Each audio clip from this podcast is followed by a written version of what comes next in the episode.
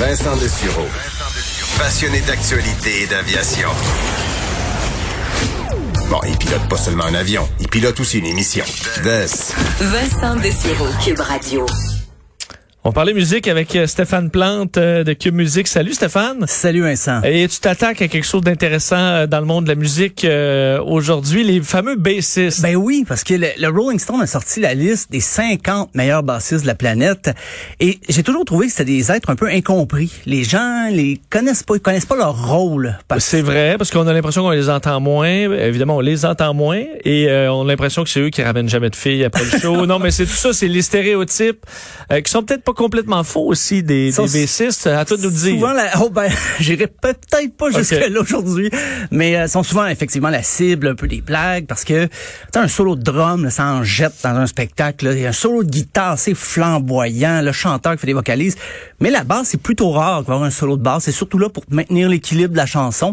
Mais c'est peut-être pourquoi on a voulu justement rendre hommage à ces grands inconnus. Euh, ben, il y en a des plus connus quand même, mais il y a des noms du jazz, du funk peut-être qu'on a déjà entendu, mais qu'on sait pas exactement. Ben, il y en a probablement de grands bands très connus aussi dont j'ignore le nom complètement. Du, là. du bassiste, des fois, ben, ou, même le nom du, Le bassiste de Coldplay, là, je peux pas te, le nommer s'il y en a un. Mais dans, dans la liste des 50, je ne vais pas nommer tous les noms, mais quand même euh, quelques-uns qui, qui ont marqué. Ben, il y a Duff McKagan de Guns N' Roses, qui lui, avant de se, euh, joindre à Guns N' Roses, avait jamais touché une basse de sa vie. Mais ça prenait quelqu'un pour le faire, donc il a délaissé la guitare et euh, il est au 49e rang quand même. Euh, 48e, c'est Kim Deal, c'est l'ex-bassiste des Pixies et qui, a fondé The Breeders. C'est peut-être simple à jouer. Ce qu'elle fait, c'est assez proche du punk, mais ça a quand même une certaine groove. Et on va écouter Cannonball des Breeders pour s'en convaincre.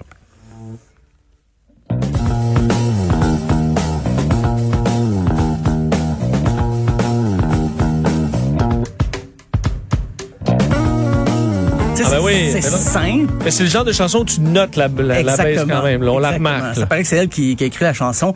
Euh, sinon, 42e rang, Tony Levin, qui euh, il y a un rapport spécial avec le Québec parce que il a accompagné Kevin Parent, mais lui, il a joué dans King Crimson, il a joué avec John Lennon, en studio avec Pink Floyd, Tom Waits, David Bowie, Cher, c'est peut-être pas avec Cher.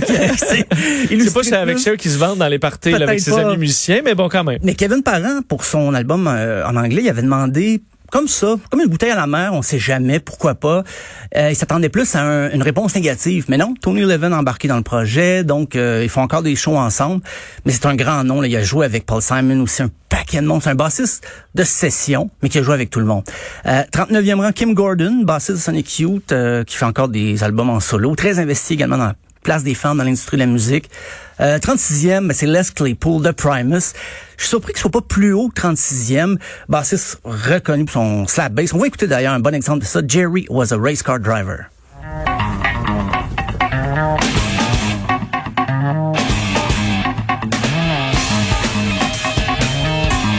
De slap bass, donc il va aller fouetter les cordes en quelque sorte. Là. Puis même, il ajoute un peu une technique euh, des fois de, de tapping. Il n'y a pas de terme en français à ce que On le comprend un peu. Là. Euh, il tape avec euh, ben, ses, ses, deux doigts sur euh, les cordes du manche. C'est assez complexe qu'est-ce qui est arrivé à, à développer euh, Les Claypool. Euh, il y a Lemmy de Motorhead, le fameux Lemmy, qui lui, c'est surtout l'utilisation de la distorsion très forte dans la basse. C'est pas tant son jeu qui était qui relevait du virtuose que le son qu'il a développé. Il y a aussi Sting, 32e rang, qu'on a un peu oublié. Sting? Parce que c'est le bassiste de Police. À la base, c'était un bassiste, mais sa voix le fait remarquer beaucoup. Euh, mais il continue de faire des, des projets de la baisse. Il a joué avec euh, Shaggy, peut-être il y a deux ans aussi, on fait des spectacles ensemble. Euh, il y a Cliff Burton de Metallica, le premier bassiste Metallica. Euh, lui, il faisait des solos de bass carrément. On va écouter d'ailleurs euh, Anesthesia Pulling Teeth du premier album.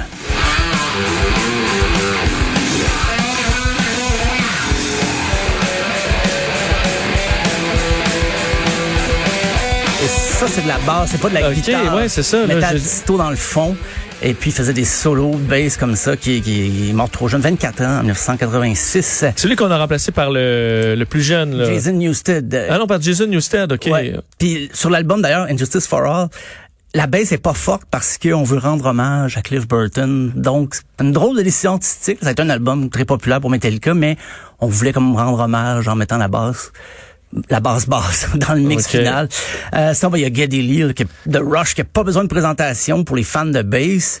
Euh, mais, mais lui aussi, c'est un érudit de l'histoire de l'instrument. Il a même écrit un livre sur l'histoire de la basse et sa collection de basses personnelles, qui a centaines, 200 et quelques basses euh, qui lui appartiennent. Euh, 23e rang, Bill Wyman des Stones. 22e rang, c'est c'est un choix évident, c'est Flea de Red Ben Hot oui. Chili Peppers. Ça, c'est lui, quand tu me dis euh, bassiste, euh, On pense à qui, lui. qui est spectaculaire, Ah qu'on oui, remarque c'est ça. euh, C'est tout un il est showman. au centre de ça. Et on va écouter d'ailleurs les premières notes Diagram pour s'en convaincre.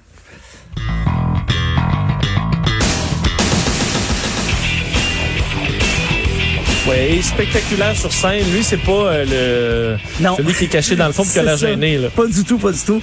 Euh, sinon, ben, dans le jazz, il y avait Stanley Clark, 13e rang, euh, Paul McCartney, 9e rang. Et euh, lui, il- il a joué de la basse un peu par accident parce que quand le premier bassiste des Beatles a quitté, personne ne voulait jouer de la basse. Tout le monde voulait garder son instrument. Il s'est sacrifié et ça a donné des bonnes pièces comme Come Together.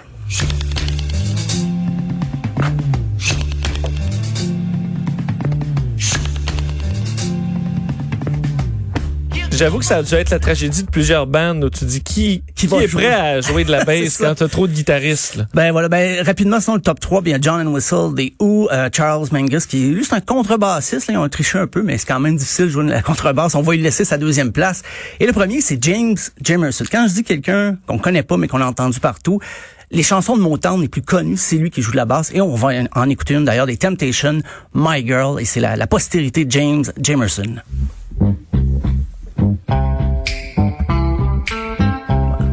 Ouais, ça n'a pas été très long hein, Ça, ouais, avant de, de reconnaître le style. exactement. Ok. Ouais, ouais, ça, ça va passer, traverser le temps. ben voilà. C'est le, le bassiste, le, le meilleur bassiste de tous les temps. Selon le Rolling Stone. Mais ça manque de bassistes québécois, mais on, comprend. Là. Ouais, ça doit quand même être difficile de se retrouver à dire bon, faut faire ce genre de top là, Ah, là qui doit ça déchirer le monde de la musique. C'est ça, absolument. Ben euh, Stéphane, merci beaucoup. Ben, merci à toi. On se reparle lundi. À lundi. C'est bien ça. Salut. Oui.